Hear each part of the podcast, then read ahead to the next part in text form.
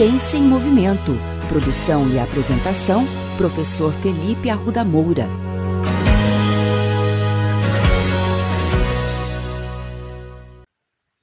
Quando os filhos começam a praticar os esportes que desejam, os pais costumam ter uma série de dúvidas e receios. Será que a criança ou adolescente está pronto para começar a praticar o esporte? Será que encontrará alegria e diversão ou pode se decepcionar? Um dos grandes receios que pais costumam apresentar é a relação entre características físicas dos filhos e as exigências do esporte.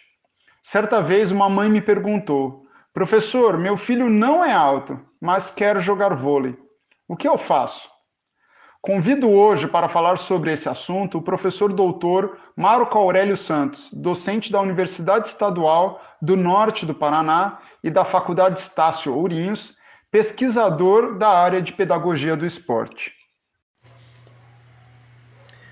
A escolha por uma determinada prática esportiva, ela deve estar relacionada considerando alguns significados. Entre eles, podemos citar os diferentes cenários entender o cenário que ela ocorre, ou seja, essa prática esportiva será praticada na dimensão educacional, na dimensão de lazer ou na dimensão do alto rendimento. Outro significado importante é em relação aos seus personagens, ou seja, os seus iniciantes e praticantes, e é preciso respeitar a sua individualidade. Além disso, a motivação para a prática esportiva preferida deve ser um importante significado nesse processo. E por último, as modalidades. Conhecer as suas especificidades e suas particularidades fazem parte desse contexto para uma boa prática esportiva. Devemos ainda considerar que o esporte é um fenômeno sociocultural, o que implica dizer que ele é um direito de todas as pessoas independente de aspectos sociais, culturais, econômicos e físicos.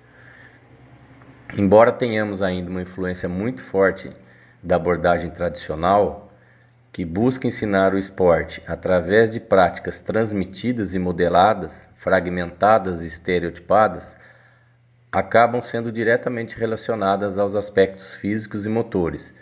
Nesse caso, o exemplo do voleibol, podemos citar a altura. Porém, para a pedagogia do esporte, uma determinada modalidade, nesse caso o voleibol, precisa para o iniciante, para o seu praticante, possibilidades de conhecer, vivenciar, aprender e treinar. É preciso novos conhecimentos que levem a sua prática de maneira transformadora, que o direcionem para a sua emancipação, autonomia e principalmente a sua humanização. É preciso quebrar a hegemonia da abordagem tradicional de considerar apenas os aspectos técnicos e táticos, movimentos estereotipados, fragmentados, modelados e transmitidos. A criança, o iniciante, precisa construir o seu acervo motor, cognitivo e social.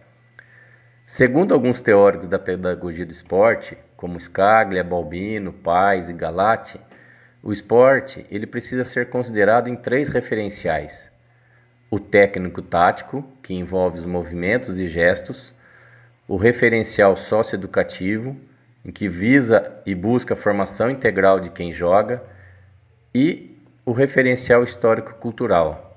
É preciso apreciar o esporte, ter o gosto pelo esporte, ressignificar a sua prática e ainda conhecer a sua trajetória e a sua evolução. Diante disso, vale destacar que o voleibol tem as suas especificidades e peculiaridades no que se refere ao aspecto motor, como revela a pergunta em relação à questão da altura para a sua prática. Ela não é um fator de impedimento para a sua prática. O maior impedimento é o processo de formação dessa criança e desse iniciante e que deve ser muito bem feita, muito bem orientada, justamente para proporcionar uma formação esportiva e não uma revelação de talentos. Esse é o principal objetivo. Para finalizar, posso citar como exemplo alguns atletas considerados baixos, entre aspas, e que hoje figuram no cenário nacional e internacional praticando a modalidade. inclusive com a própria especificidade da modalidade que é o voleibol, com a função de líbero. E cito como exemplo o jogador Jean, um ex-aluno meu no SESI, quando garoto, pequeno e mais novo da turma, me dizia que seria um atleta profissional um dia. Atualmente, Jean é atleta da equipe de Tapetininga na Superliga masculina com 1,65m de altura, considerado uma altura baixa para o voleibol, mas desponta, além da equipe de Tapetininga, Montes Claros, é, São Bernardo, Banespa, Portugal, entre outras equipes por onde passou. E podemos citar outros exemplos no cenário nacional e internacional.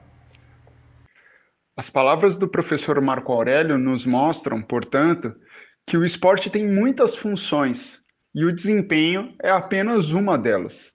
Durante a infância e adolescência, o mais importante é que a criança se divirta e tenha prazer durante a prática esportiva.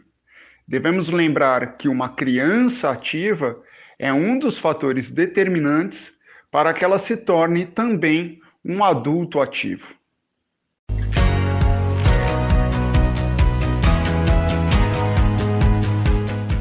Ciência em Movimento. Produção e apresentação: Professor Felipe Arruda Moura.